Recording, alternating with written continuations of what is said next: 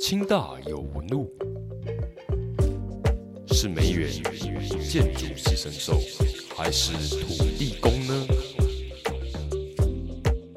其实清华大学校园内的宝藏不止如此。现在就让清大有纹路 Podcast 为您揭开清华大学文路馆的神秘面纱吧。听众朋友，大家好，欢迎收听清大有文物 Podcast，我是节目主持人王启凯。我们这一集的节目的定调的题目叫做“这个文物馆在东亚当代一座校园文物馆的视野及可能”。今天这位来宾啊，他也非常非常的重要，对于我们整个文物馆的筹备。如果我们将清大文物馆看成是一个人的话，那么筹备工程的整个规划设计是这一个人的一个骨架。而让这个人终究能够有血有肉、有思想的，正是文物馆这一大批珍贵的藏品哦。据说超过千件。那讲到这样的一个机缘啊，其实我们要回到我们大概十几年前，二零零八年的时候，当时候杨鲁斌老师跟清华大学签订的这个典藏文物合作协议啊，当时候呢就有这样的机缘来催生我们后续文物馆的重要推手。哦，我刚刚其实已经不小心把我们这一集的来宾讲出来了。那呃，我们今天的这位重要的来宾呢，他是清大哲学所的讲座教授，同时呢，也是台湾重要知名的收藏家。我们欢迎杨汝斌老师。阿凯你好，我是杨如斌。嗯，老师啊，我们嗯讲到这个文物馆啊，就不得不讲到这个文物馆里面最重要，让它有血有肉、有思想的这些那个呃珍贵的藏品。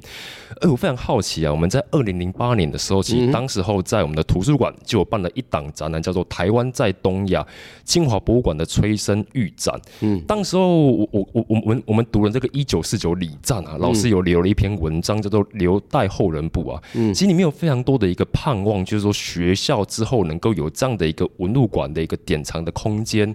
那这一盼也盼了十几年了哦。嗯嗯，哦，十几年了。老师你也见证了这整个十几年，整个清华大学的那么多人这样的一个努力，这样子。那呃，我我相信啊，很多人应该对于那个杨鲁斌老师他本身的这个哲学专业哦，应该略有所知。但是对于为什么这个斜杠的收藏家这个部分，可能大家更加的好奇哦。嗯，呃，我想要话说从头哦，其实呃，我们对我们我们很多局外人哦，对于整个藏家都有个共同的疑问啊。嗯，就是说家人怎么理解在做收藏这件事情啊？因为老师你有一个经典的语录是讲说，收藏活动是人生最大的排他条款。老师怎么怎家人怎么理解，或者说周遭朋友怎么理解你在进行这一件事情？有没有遇到什么样的一个有趣的故事？呃呃。这是一个 好好问题啊，可能大家也会会比较敏感，会比较敏感。呃，这确实是个排他条条的条款呐。是，我想这个是事实。我想到我以前收藏到一件东西呢，啊，是一个呃清朝中叶的一个学者，哦，他一个横批上面写“留余地”。那恰恰我做事情都是不留余地。哎，我认为，呃，有些事情呢，你如果认为它有意义的话，啊，就不要考虑太多。是啊，因为考虑太多的话，东顾西顾，到时候什么事情都做不成。没错，这个东西可能就流到另外的藏家的手上这样子。呃，对，那那尤其这种文物呢，老实讲，你如果没有呃说起到一个系统，是呃，它有个脉络呢。你这文物的那整个意义就没办法显现出来。哦，哎，这好像很合理。我们要一直收藏的整个过程，哎，对，整个脉络性能够出来。那也是，那也是，是是。那我更好奇，说是什么样的机缘让老师从一个学者成为一个藏家？因为老师其实你后来的收藏是有系统性，有系统性，对，呃，是针对我们整个东亚儒学。对对，那什么样的机缘开始这样的一个一个收藏？一最大的一个机缘，当然就是跟我自己的关怀了。是，那我自己的关怀跟我现在处在台湾的一个。处境，嗯那我们的台湾的处境呢，就是它是处在呃一个呃日本啊这样的岛屿跟呃中国大陆啊这样的大陆两个之间的一个交汇点，是，这是一个地理的一个一个交汇，是。那如果从就从文化的一个观点来看的话呢，我们一般总认为东亚是一个比较算是一个独立的文明区的，没错。哦，你相对西亚，相对欧洲啊，相对北美。啊，这个大概是广义的叫东亚文明区，或者是一个儒教文明区。嗯，啊，那这一方面我确实也认为是在我们台湾内部里面是一个很重要的成分。但是我认为这一部分的因素呢，事实上还没有被展露出来。那恰好在我一个学习的过程以及收藏的过程当中呢，我发现到很可能这些文物呢，跟我自己对自己的一个定位，或者对台湾的一个定位呢，中间可能有关系。是，所以我就尝试去做这样的一个建构，想把它抓出来。哎，那抓出来，我当然嘛也无奈自我膨胀了哦，认为也许有可能。我可以介入对台湾的一种解释，那我当然是认为这样的解释是对台湾是有意义的。是啊，这这当时有一个最笼统的一个想法。我觉得这个真的在藏家界应该算是非常独特，因为呃是极少数的藏家会愿意将自己的作品不断积极的跟这个社会对话。我觉得杨老师应该就是台湾呃非常一个特别的一样的案例哦，而且又是呃。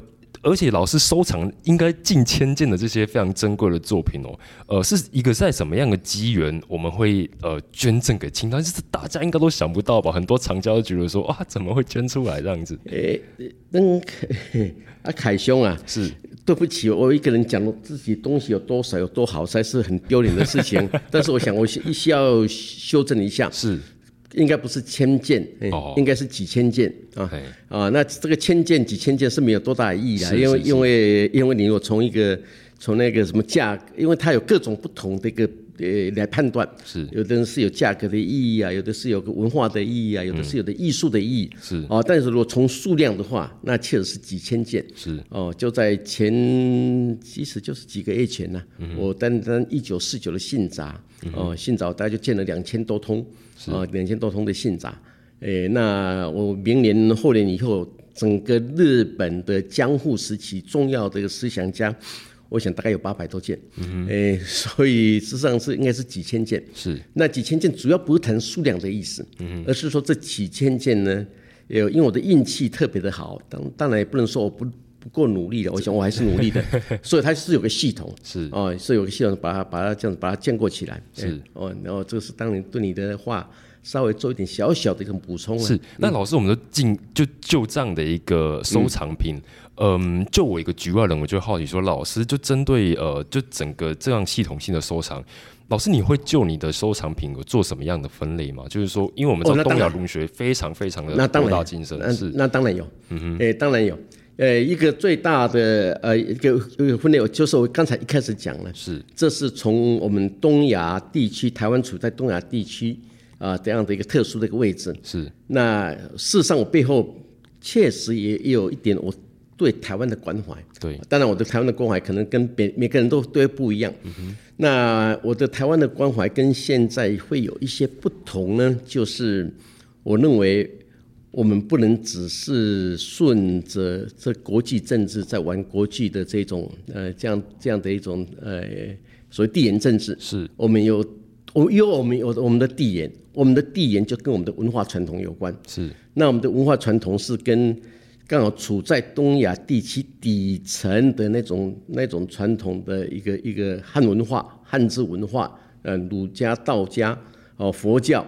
呃，还有立华，这个从我们讲东亚文明有一些共同的一种特色。是，那这些共同特色呢，是使得东亚这个地区跟其他地方不一样。那我觉得台湾很好，它有个特殊的一个位置，那这对这个位置里面可以把这种东西显现出来，而可以透过文物显现。哦，我忽然找找到这样的一个连接。对，既然文物这样的一个艺术的收藏，既然可以介入对一个现实的一种解释。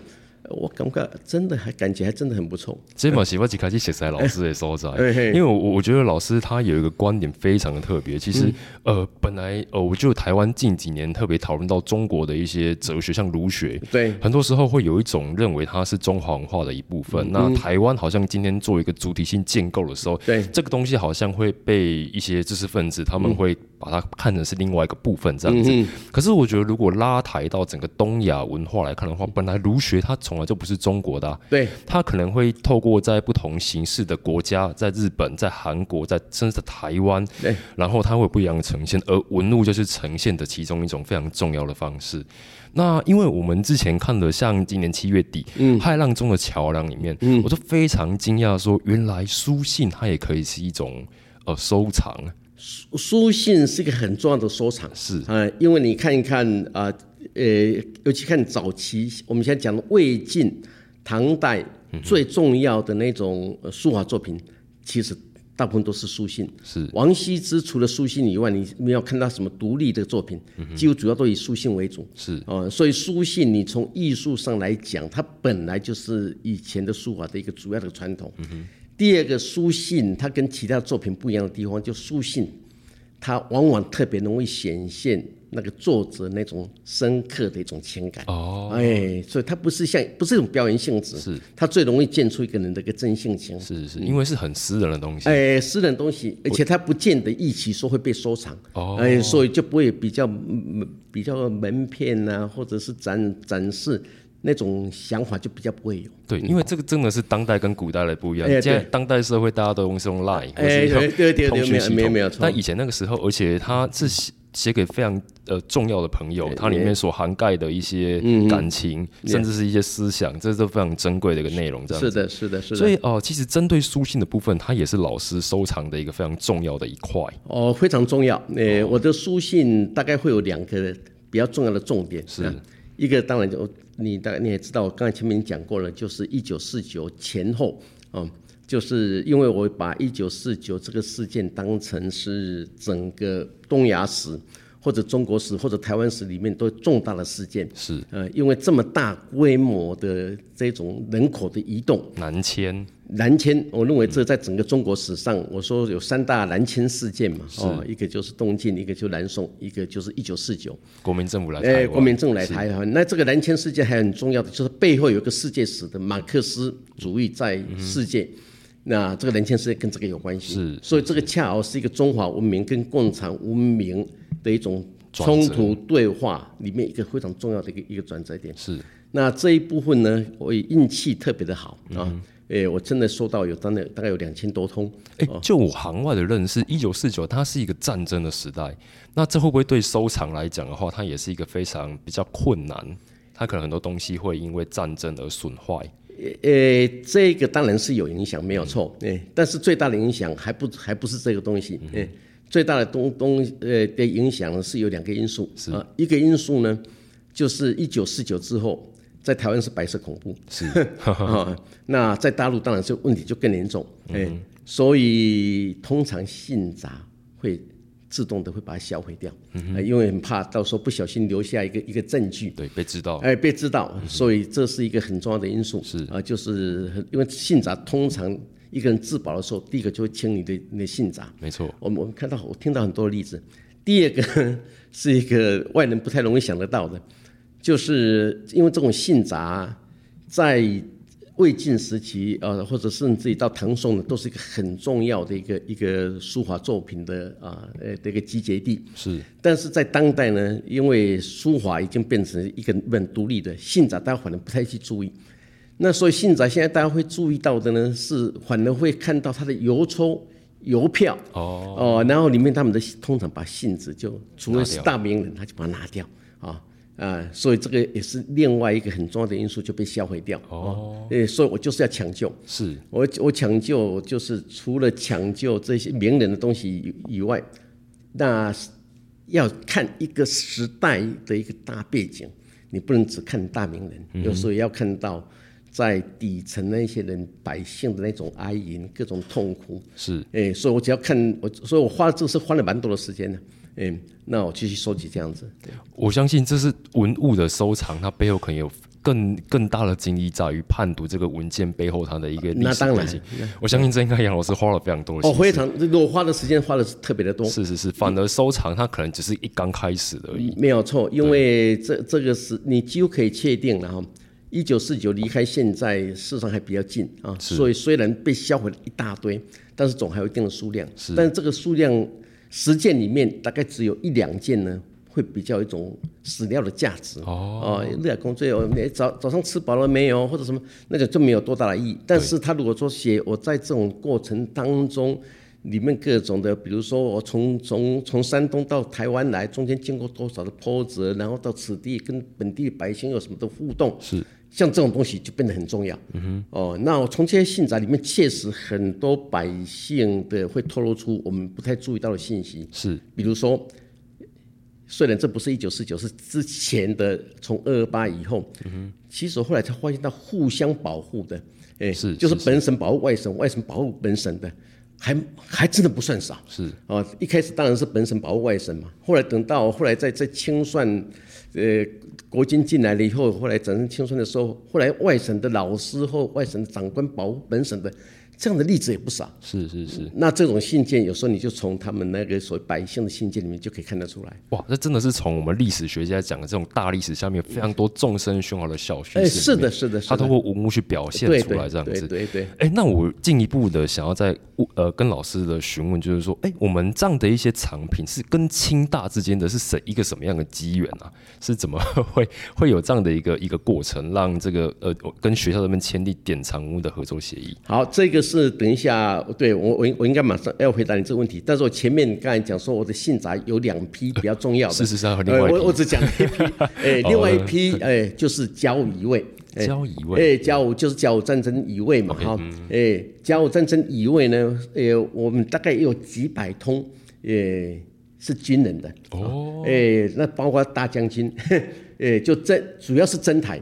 啊，就征台的那个军人的啊，那日本的那个军人的信札，我还说的还真是不少。这个很特殊、呃，哎这个很特殊，所以就看他们当时那个，呃，甚至还有征台日记，哦。呃，就是他们从从乙未年，他怎么从基隆上来了以后，一路征台，里面还有这种日记，嗯、那这个也有一批，嗯呃，因为甲午乙未那个是整个中国近代史或者东亚近代史里面非常重要重要的一个。非常重要的一个，呃，事实上，梁启超就说是中国现代中国的第一章，就是从甲午战争开始。哦，其实你去看一看历史就知道，包括孙中山的革命啊，是是是戊戌变法呀，或者是哦那严复的翻译，都是受到甲午乙未的影响。嗯哼那我们这边里面有这么大呃有几百通的这种呃信札，主要是日本兵。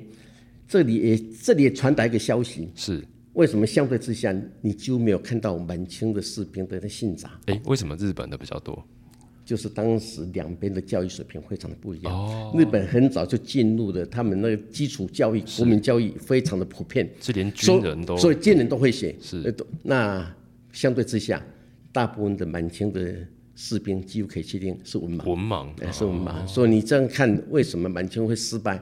你当然从这种信札的数量，是你也可以看得出来。整个知识水平的落差。呃，是不是水平的落差、啊？就是这样子。这个非常，这从文物你其实可以读出整个 历史对非常多细微的部哎，分。对对对对，所以我刚刚讲的这个信札，主要的最主要是这两批，呃，这两批因为都牵涉到一个比较大的事件是，是是，一个是一八九的甲午乙未，一个是一九四九啊。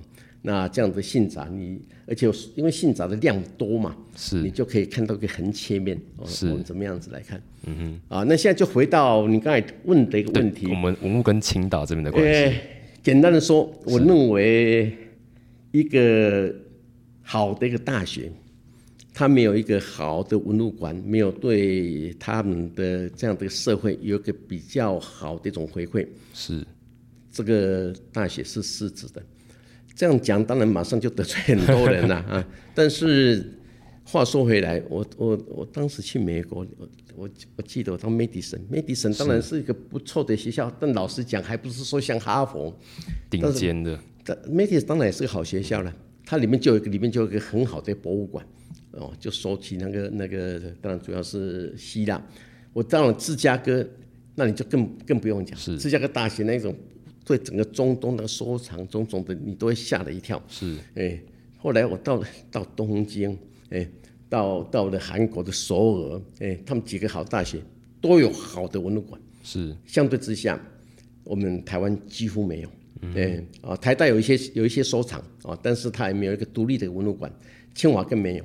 那我觉得不对，嗯，因为以清华在整个华人世界的一个地位，它应该有一些这样的东西，然后对透过这种文物馆对这个社会发声，是我认为是需要的。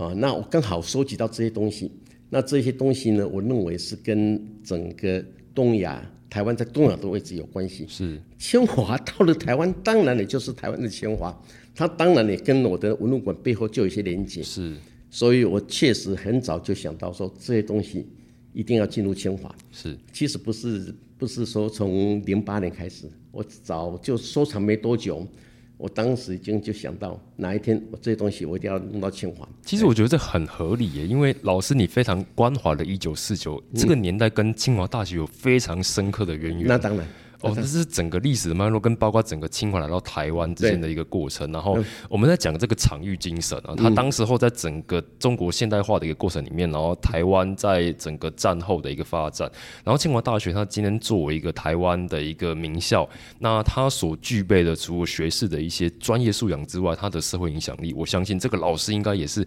呃，应该比我还关心哦。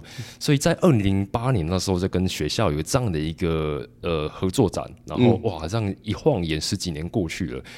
啊，我我可以问你一个非常笼统，老师说，老师这十几年，你等于见证了清华文物馆的一个从无到有的过程。那你这你这过程当中，你有对清华呃失望吗？就是说，他有没有可能会会真的就是不见得会有这样的一个场域机会这样子？呃，我认为到最后一定会有啦。哦，是是那你说中间有心情有起起伏伏，一定是难免的。是哎，但是我刚才跟你讲了，我做做事情我是不留余地。嗯哼，哎，当我决定做了以后，哎，我就会做到底。当然，这背后，呃呃，这应该怎么讲呢？我不应不应该把自己讲的太好。哎，但是确实是我做了，我就不会去考虑到我我自己的钱财，呃，不会。哎，因为我觉得这种事情，你看到一个理念在在一个土地上能够呈现出来，能够转化这个土地的意义，我觉得天底下没有比这种事情更愉快的事情。是是是，诶，这当然被我认为是我这个我我何许人呢？杨如宾呃渺渺的一个人，我们活着里面就是这这老实讲，就跟这个世界结缘嘛。是哦，那如果在世界恰好你就是在这种时间点，那刚好碰到一九四九，碰到清华到台湾来，碰到中华民国到台湾来。台湾四百年来，老实讲，哪有像一九四九以后这样的国家的地位，这样对世界的发生没有？是哎，所以这么好的一个特殊的一个机缘哦，然后你这样的一个国家组织，这样的一个学校到了台湾来，它很自然而然的就脱离不了这样的一个历史的背景，跟中国之间、大陆之间以前的历史，跟周边的环境，那这是发挥我们这个台湾岛屿里面最特殊、最好的一个时间点。那我如果能够使这样的一个时间点能够发挥出它的意，没有比这更爽的事情。老实说，我听得非常听得非常的振奋。我觉得我相信说这些文物它本身自己就会说话。那你你说的没有错对，它本身就会说哦话。哎，我可以找到很多例子，它本身就会说话。那我觉得能够让这所，因为我们普遍哦，一般大众对于清华大学的印象，大概就是一所在一个理呃科技城市的一所理工大学这样子。那好像在人文、在哲学，甚至不用讲说在收藏这一块，好像我们觉得它好像会比较少一点。那相信老苏老师这样的一个文物馆的老师也当然也非常的呃无宽容大量，说让这样的文物跟清华大学有这样的机缘，然后后续我们在未来的文物馆里面能够看到更多文物的展现。嗯，我相信啊应该还有更多的故事关于这所学校它的社会意义，它的一个跟这块土地之间的关系。呃，我相信能够通过文物能够讲更多的一个故事。那当然，那当然是是是，我们非常期待。嗯，好，那我们这一个节目，我们先休息一下，我们来听一段音乐。接下来我们下一个部分的节目，我们再来讨论关于这个清大文物馆它后续它的一个未来的一个定位跟期待。先休息一下。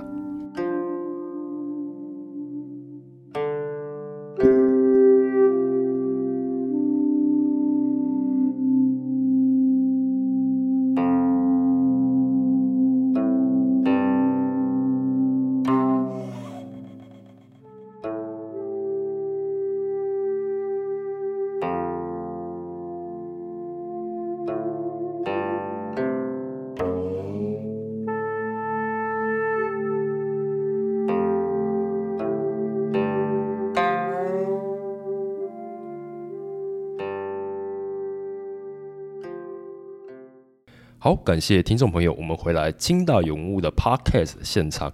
那现场来宾是我们的清大哲学所的讲座教授兼我们台湾知名的收藏家杨如斌老师。哈，呃，刚节目上半段其实我们聊了非常多整个杨老师整个收藏文物的过程，以及背后他的一些思想跟想法。然后我们触及到清华大学这一所位于台湾新竹一所非常优秀的学校。那我们这一班这这个部分。我就想要再跟老师讨论一下，就是说，嗯呃，因为老师将这所文物馆的定定位定夺在整个放眼东亚的一个一个一个文物馆。那我们所知道说，其实世界上非常多优秀顶尖的大学，不管在美国、在日本、在韩国，他们的学校都有非常优非常好的一个文物馆，有非常多重要的文物收藏。那清华大学，它当然今天作为一所想要晋升国际的学校，那我相信说一所有好的文物馆的一个必要，它的一个重要性在这里。但是呢，我更好奇说，呃，这样的文物馆，老师又将它定夺在整个世界文明当中的一个东亚文明。那东亚文明，我们所知道，其实韩国也谈，日本也谈，中国也谈。那到底？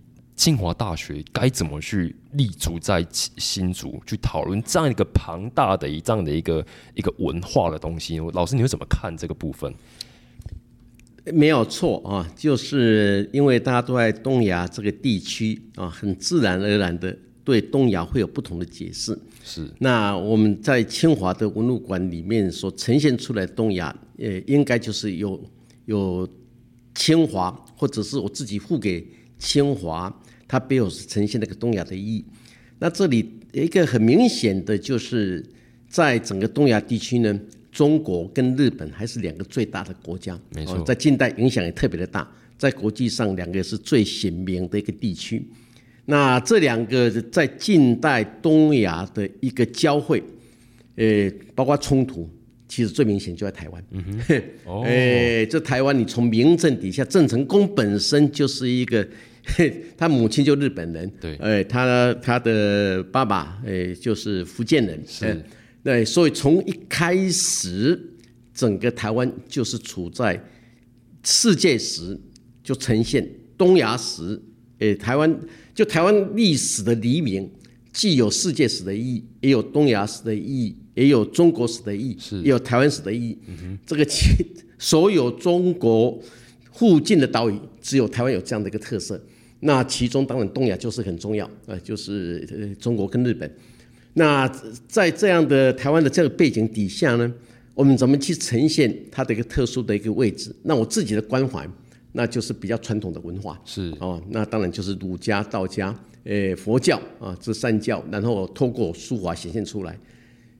我这里有什么好的一个基岩呢？嗯哼，就是我们这个基岩特别的好，就是你现在如果去搜，呃。呃，一些大家比较注意到的啊，比较比如说那些啊一些油画啊，或者是啊或者什么的艺术品雕塑。老实讲，现在有些东西极贵，嗯，但是它的内容是不是一定比书法更高呢？不见得。哎，当时我收集书法的时候呢，老实讲，那时候的书法的价格真的是不贵。哦，刚好在对的时间进场。哦，对的时间进场，而且我一开始就锁定了，如果是书法，我就是以学者、文人、思想家为主，是是是是是，所以你就非常难以想象，哎，像我说到的的一个东亚，哎，像日本的江户时期的思想家，哎，我可以说到差不多将近八百件，嗯哼，哎，换言之呢，就是你从最早的啊，哎，一六零零年哦，他们关联之战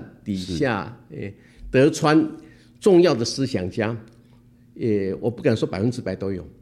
但是我说百分之七八十都有。我说重要的呃思想家，尤其是跟汉学、跟儒学、跟佛教有关的，呃，我应该不会太离谱。是是是，那就是我有这样的机会，然后有日本朋友帮我的忙哦，所以以我这样的薪水，我可以收集得到。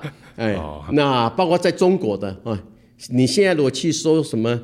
哦，章太炎呐，梁启超老师讲，现在东西真的非常的贵。哦，因为物以稀为贵。诶，还不是物以稀为贵，而是是从中国改革开放以后，后来经济起来，诶，他们当时有文化的，有民国的，所以大家都抢着。诶，大家抢着。可是呢，你如果是在我当时在开始说的时候，诶，我确实说起来不会太辛苦。是是是，哎，所以我所以你有看到明年就是一个减震。嗯明年我们的开开展呢、我们文物馆开展的时候，你说杨如斌怎么今天给你这里怎么会有孙中山的，会有会有章太炎的，会有梁启超的，会有严复的，这些是都是民国的大名头。对啊，你你怎么来的？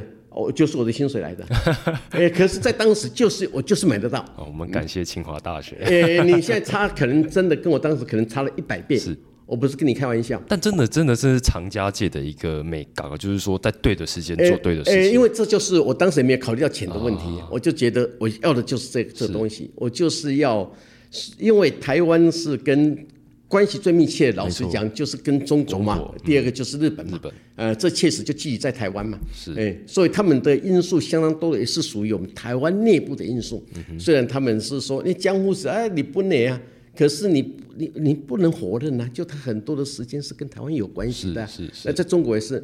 那问题就是，我现在收集这些东西，真是可以有个系统。嗯那有个系统出来以后呢，所以你去看一看，你如果去到，比如说到高丽大学，哦，到首尔大学，首尔大学是他们李朝的的收藏的文，等于是国家文库嘛。是哦，那高丽大学他们都有很好的收藏，但是像我们这样子，就是以以书华啊，呃，然后以儒学这样子为主的，呃，这个这些东西，平心而论，还不见得那么容易找得到。是，我可以举一个例子，嘿，老师请说。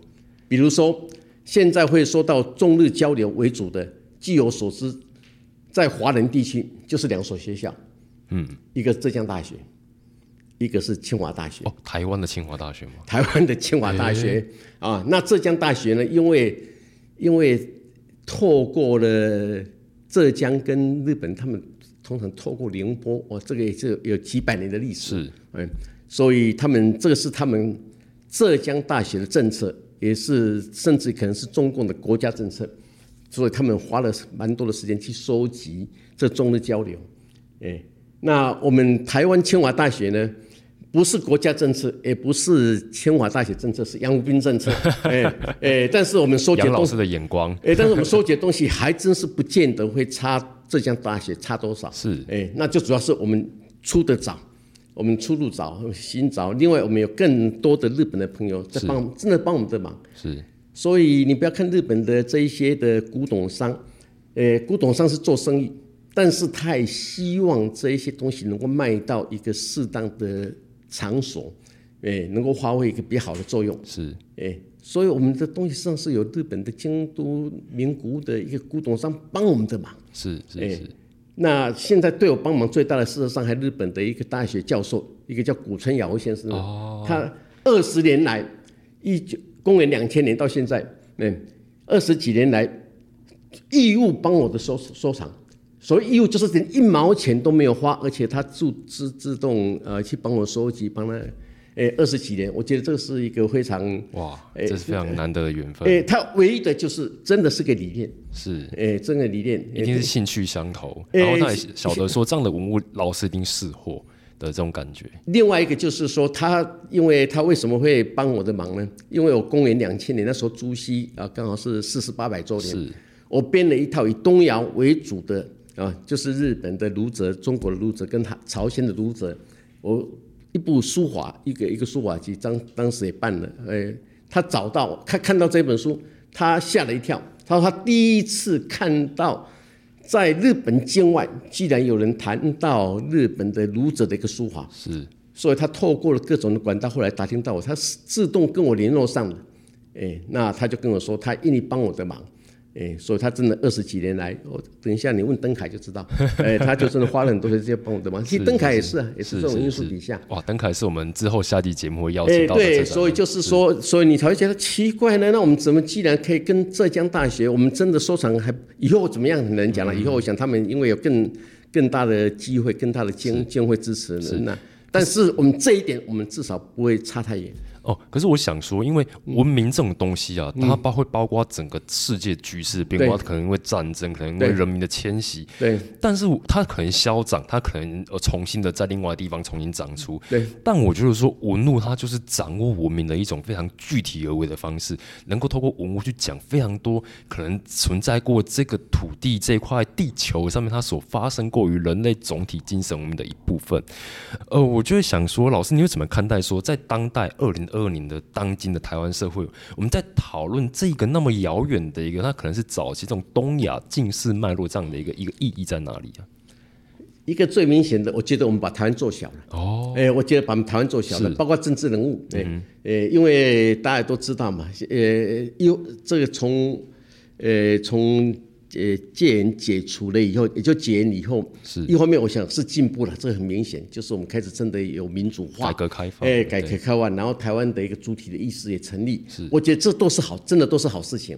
但是一个最大的问题就是说，台湾本来就是有一个比较丰富而复杂的一个历史，是，一九四九以后，台湾因为这个各种因素加进来。使得台湾的复杂度又更增加，是，但是说更增加，其实内容更丰富。对啊，哎，所以如果把这些因素呢，我们好好的正视这个因素，然后花重新连接它背后的那些历史的那些脉络，也就是说文物所呈现出来的这些，其实跟台湾的内部都有关系。是，那如果这样子的话呢，我们重新来界定台湾在东亚的位置，台湾在两岸的位置。我认为我们会有一种不同的眼光来看台湾，是。那我觉得是这样子一一种台湾，这是一种有发展的台湾，这种不是一种啊一种防卫性的台湾，是那种有有一种前瞻性的台湾，这个事实上反而是对保卫台湾是最好的一个方式。这是一个非常容纳各种的对。呃历史对。立场，在这个地方发展出来，而且都透过文物，它就是这样的一个佐证。而且我们是站在一种文明的高度，哎，就是从如果你如果一直一直要从政治、从经济上去做两岸的对抗，是。种种的，我是觉得，呃，会不会成功很难讲。但是一个相当大的因素就是一不断的会自我的一一个内耗。是，但是你如果从一个文明的高度来看的话，恰好两岸就是可以在这种比较比较平等的立场上来，因为我们的考虑不只是一个政治经济的因素，我们是个文明的因素。那到底哪一个是对东亚比较好？到底对哪一个两岸的发展比较好？是我们从文明的高度里面来看嘛？啊，所以这现在的整个体制，你说到。真的是共产主义，或者是一九四九这对岸的那那个体制比较好呢，还是我们这边的体制比较好？我我们这里背后有个简正的标准，就是哪一个顺着一个文明的脉络底下来，能够成全这个文明里面的内在的要求。是。那我觉得我们从这种观点来看的话，会有一种不同的一种一种像像运动员的一种竞争的精神。哦，当然有输赢，可这个输赢是对两方面都有好处。对。哎，那我我希望做到就这一点。这是一个一个往更趋近文明的方式在前进。对对对对。那我我我想哇，老师这样真的是对于整个台湾社会有非常。我我觉得怀着一个极大的关怀在做这样的文物收藏，我认为它这是一种社会实践。然后这个部分，它呃，假使说未来在整个清华大学文物馆的落成，可能透过策展，可能透过一些论述，去让不同时代切片的一个关于文明的讨论，它能够透透过纹路去讲更多这块土地的故事。我觉得这是一个非常有意义的事情哦。我我觉得真的是呃，清华大学的学生应该非常幸福，能够有这样的一个文物馆。老师，你又怎么看待？就是说，对于目前他正在呃，营就是筹办当中这种文物馆，你对他这个学校，他这这这座文物馆的一个未来的定位跟期许在哪里？呃，一样的，就是我开始说的，这个这一座文物馆是在台湾的清华大学里面设立的，这个钱也是从台湾的土地上，有台湾的这种资本家跟学校里面所支援。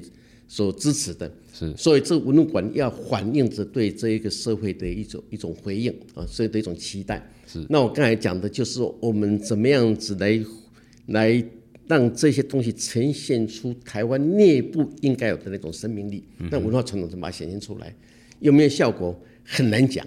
哎，我认为有机会。哎，这个事实上就这两，我们别的不谈，就最近这两档。哎，就是我们前面的那一档，后来跟中山大学就豪莫起雄风，豪莫起雄，结果确实很多人就是说没有错啊。一右任我们怎么一直一这么久了，我们怎么不会把它当成是台湾内部的一个新的本土书法家呢？是是是，真的，以前你没有这样提出来的时候，大家不太注意，认为他就是渡海来台。哎，对，渡海来台，对，他是渡海来台没有错。可是他为什么不是本土？这两个之间不矛盾呢？他在台湾生活时间也非常长，他他时间时间更长啊，呃，影响更长啊，是啊，那为什么不可以呢？哎，这么一说，大家就哎，真的是很多人都可以接受。是，那我认为这基本上就华为的效果。哦，那我们现在这一档。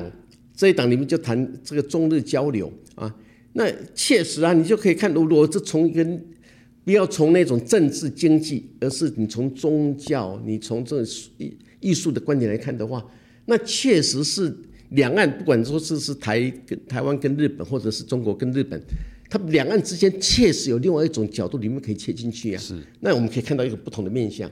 那所以我是觉得我们这样定位还是不错的。嗯哼，对，我觉得老师总是习惯，就像呃，我个人非常喜欢老师这么一九四九礼赞，总是丢出一些非常次的问题去质问整个社会对于一些观点，甚至对于一些立场，呃的一些讨论这样子。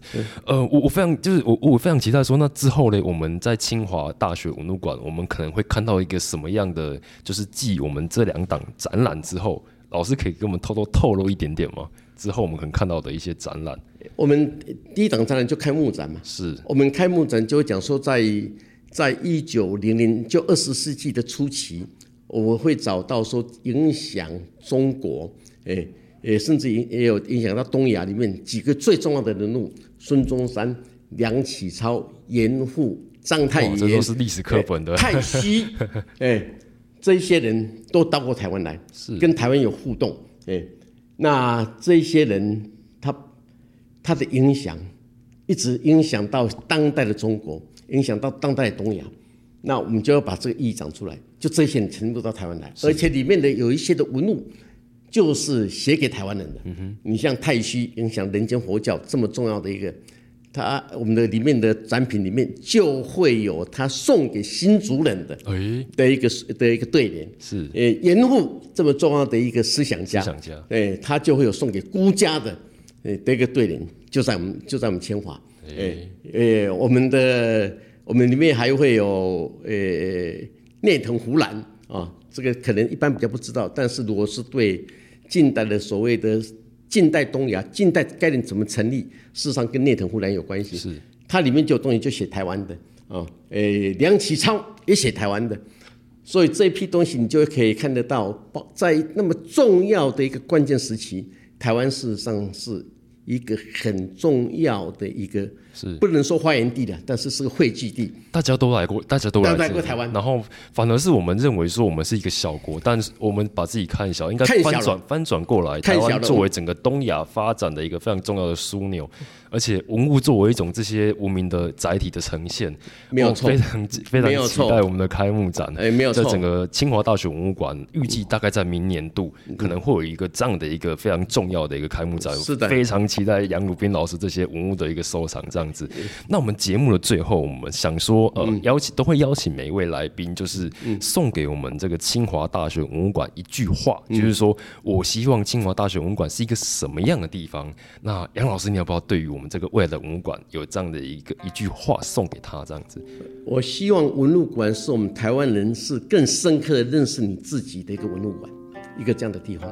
我认为有这样的机会。哇，我听了好感动，能够从这样的文物馆了解自己，了解这块土地，以及了解我们这个国家这个文明社会的未来。是我相信这应该是梁那个呃，我们杨老师一直以来他自学的一个。对于社会的关怀，那这文物馆的筹办过程，杨杨杨老师参与其中了十几年，我相信过程有非常多人的努努力。那杨老师他也非常的慷慨，能够让这样的文物能够让更多人能够参观，从中去让整个社会有某一种扰动跟改变的一个可能性。这样子，好，那我们这一集的这个清大有文物 podcast 非常开心能够邀请到我们这个文物馆非常重要的一个推手杨如斌老师。那杨老师再跟听众朋友说个再见吧。好。各位朋呃，各位听众朋友，谢谢你们的呃的听，不能说听讲了 啊，谢谢你们的参与啊，再见。好，相信各位听完之后，应该对文物馆更多期待。那你们会怎么期待清大文物馆呢？好，那我们下一集清大人物 Podcast，我们再见，大家拜拜。